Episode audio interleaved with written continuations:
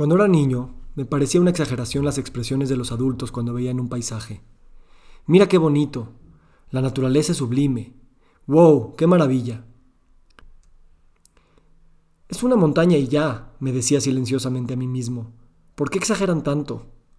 Lo que juzgaba, ahora entiendo, no es si el paisaje era sublime o no, sino que su expresión estuviera tan fuera de carácter. Se expresaban sobre la naturaleza como no lo hacían para ninguna otra cosa. Me parecía que ni ellos se lo creían y solo exageraban en voz alta para tal vez empezar a creérselo. Yo hago lo mismo con mis hijas. Vean el atardecer, vean qué hermoso. Sigo repitiendo lo mismo de siempre, pero algo en mí ha cambiado en estos últimos dos años. Despertar frente al mar, trabajar frente al mar, caminar al lado del mar y escuchar el mar incesantemente ha movido mi relación con el paisaje. Pasar de tener el privilegio de una vacación de dos o tres veces al año a que el privilegio sea el notar el mar aún cuando lo tengo todo el tiempo frente a mí. Notar que el mar existe, que yo existo, y que más que un adorno a la vista de mi ventana, más que una característica que le da plusvalía al metro cuadrado, el mar me está diciendo a mí, mira qué bonito. Nunca olvidaré el día que estaba en la casa de Pablo Neruda en Valparaíso, y en un pequeño marco sobre una pequeña mesa, junto a un gran ventanal que sobrevolaba el mar, aparecieron estas líneas. El Océano Pacífico se salía del mapa. No había dónde ponerlo. Era tan grande, desordenado y azul que no cabía en ninguna parte. Por eso lo dejaron frente a mi ventana. Ya sé que en este momento puedo dejar de escribir, y tú, lector, lectora, puedes dejar de leer, porque como sucede con la poesía, no hay nada más que agregar. Últimamente me encuentro buscando cualquier pretexto para ir a manejar a la carretera escénica y asomarme a las vistas de las pequeñas y grandes bahías de Acapulco. Manejo sobre la montaña y no puedo evitar sentirme como un viejo canoso que ha vivido frente al mar toda su vida y como trovador o bohemio solo quiere sacar su guitarra y recitar versos de añoranza y nostalgia al viento y a su pasado.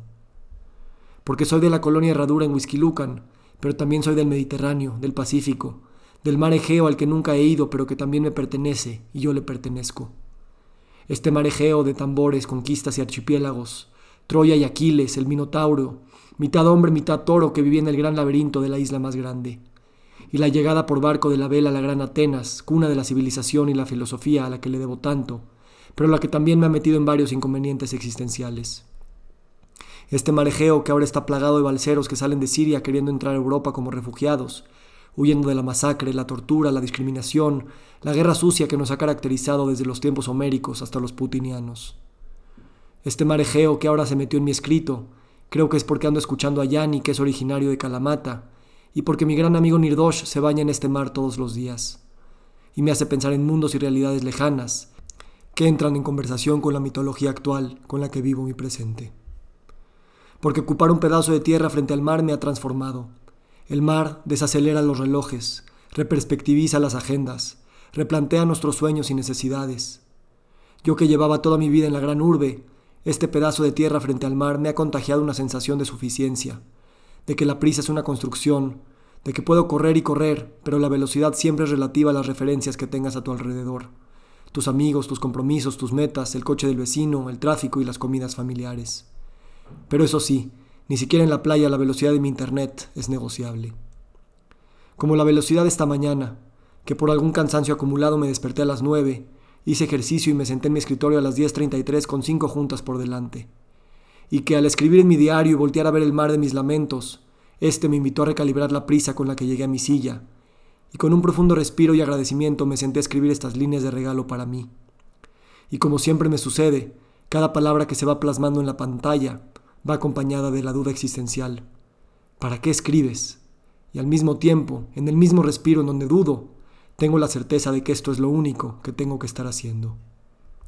Celebrar mi vida, celebrar que tengo un teclado frente al mar y millones de poemas que quiero emular, para devolverle al mar la dicha que me ha traído cada vez que abraza y copula con el sol que también se posa frente a mi ventana. Y que yo, cuando tengo la casualidad de estar atento, quiero aventar mi teléfono y mi teclado al mar, porque ni las fotos ni las palabras que les capturo lo pueden terminar de decir. Y porque tal vez también lo que pasa por mi teléfono y mis pantallas y mis preocupaciones les vendría bien un clavado al mar. Vivir frente al mar significa ver el horizonte de tu vida todos los días, ver tu finitud, ver tu contingencia, y contrastarlo con tus proyectos, tu trabajo, tu cuenta bancaria, tu relación con tu esposa, con tus padres, con tus muertos. Y sentirnos a todos desamparados y cobijados, en duda y en certeza por el oleaje tranquilo y perenne de las fibras acuáticas y solares con las que se ha construido la vida. Porque un jueves cualquiera, querido Víctor, querido yo, puedes pedir que, aunque te estés muriendo de hambre y haya miles de cosas por hacer, puedes pedir que no te sirvan el desayuno aún, que el primer zoom espere un poco más, porque no quieres dejar de escribir esto que te hace sentir tan vivo, agradecido, presente y dichoso. El Océano Pacífico se salía del mapa. No había dónde ponerlo. Era tan grande, desordenado y azul, que no cabía en ninguna parte. Por eso lo dejaron frente a mi ventana. Camino las tardes por la playa y veo a los pescadores que tienen su oficina en el mismo lugar que yo. Me pregunto dónde serán mis oficinas el próximo año, en cinco, en veinte. Pero al mar y al sol no les importa tanto como me importa a mí y a todos los que me preguntan cada vez que los veo, ¿qué van a hacer el próximo año? Tal vez a mí me empieza a dejar de importar y o, las dos cosas, me importa más que nunca. Y aunque hay tardes que camino frente al mar trabajando, en llamadas o planeando mi siguiente masterclass, y hay días en los que mis hijas juegan en el mar, y una parte de mí dice, deja todo y ve, mientras que otra me dice, no hasta que acabes este pendiente, me doy cuenta que así será siempre mi vida como las tortugas bebés que si no caminan rápido se las come un pájaro, el pescador que si no lleva el pescado a casa se lo come otro pájaro, el consultor que tiene que contestar 16 emails, la mamá que tiene que llevar a sus hijos a la escuela, el doctor que quiere abrir su empresa, el trabajador que quiere renunciar a la suya.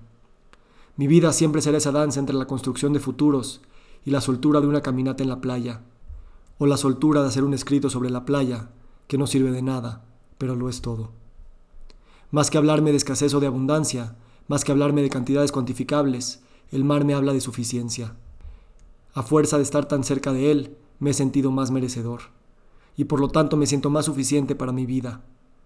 Esta prisa que tenía al empezar a escribir hace 53 minutos era un condicionamiento de insuficiencia que me repito automáticamente cada mañana.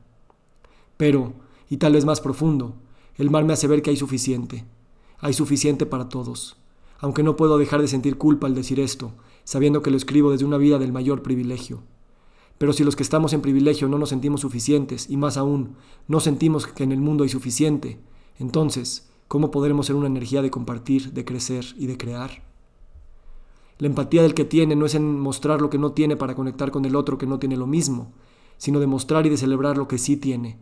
No su iPhone ni su coche, no su cuerpo tampoco, sino lo que sí tiene, que es nada más y nada menos que el saberse suficiente porque me quiero compartir desde ahí, con el peligro de ser juzgado desde los lentes de mis lectores, con miedo por decir que estoy escribiendo esto en shorts y chanclas, y que lo lea la gente de mi oficina y mis clientes. Quiero compartir mi suficiencia, y decir, con calma, con respeto, con infinita humildad, a ti que estás en zapatos y camisa, o en pijama, o en jeans sin playera, o en traje de baño, que tal vez, si percibes mi suficiencia de este momento, puedes percibir la tuya. Estás leyendo esto y te está gustando, pero también quieres que ya termine porque hay otras cosas que tienes que atender. Y yo también. Pero antes de irnos, antes de despedirnos, sonríeme por favor. Yo te estoy sonriendo con lágrimas en mis ojos, conectando contigo en este mar de prisas, en esta vida de necesidades, de tragedias, de miedos. Sonríeme y sonríete. Y sonríele al mundo que nos tiene vivos, nos dio el lenguaje, nos dio el internet, nos dio el pescado del pescador, el poema del poeta. Sonríele al amanecer y al atardecer del sol, que en sus 24 horas pasa por distintas y sutiles tonalidades, como lo hacemos nosotros. Sonríe tu paisaje de este momento, porque eso que vemos nos ha concedido la vida y nos ha sostenido y nos ha permitido llegar a este tiempo. Sonríe tu agenda, sonríe tus pendientes, sonríe tu vida. Esta es.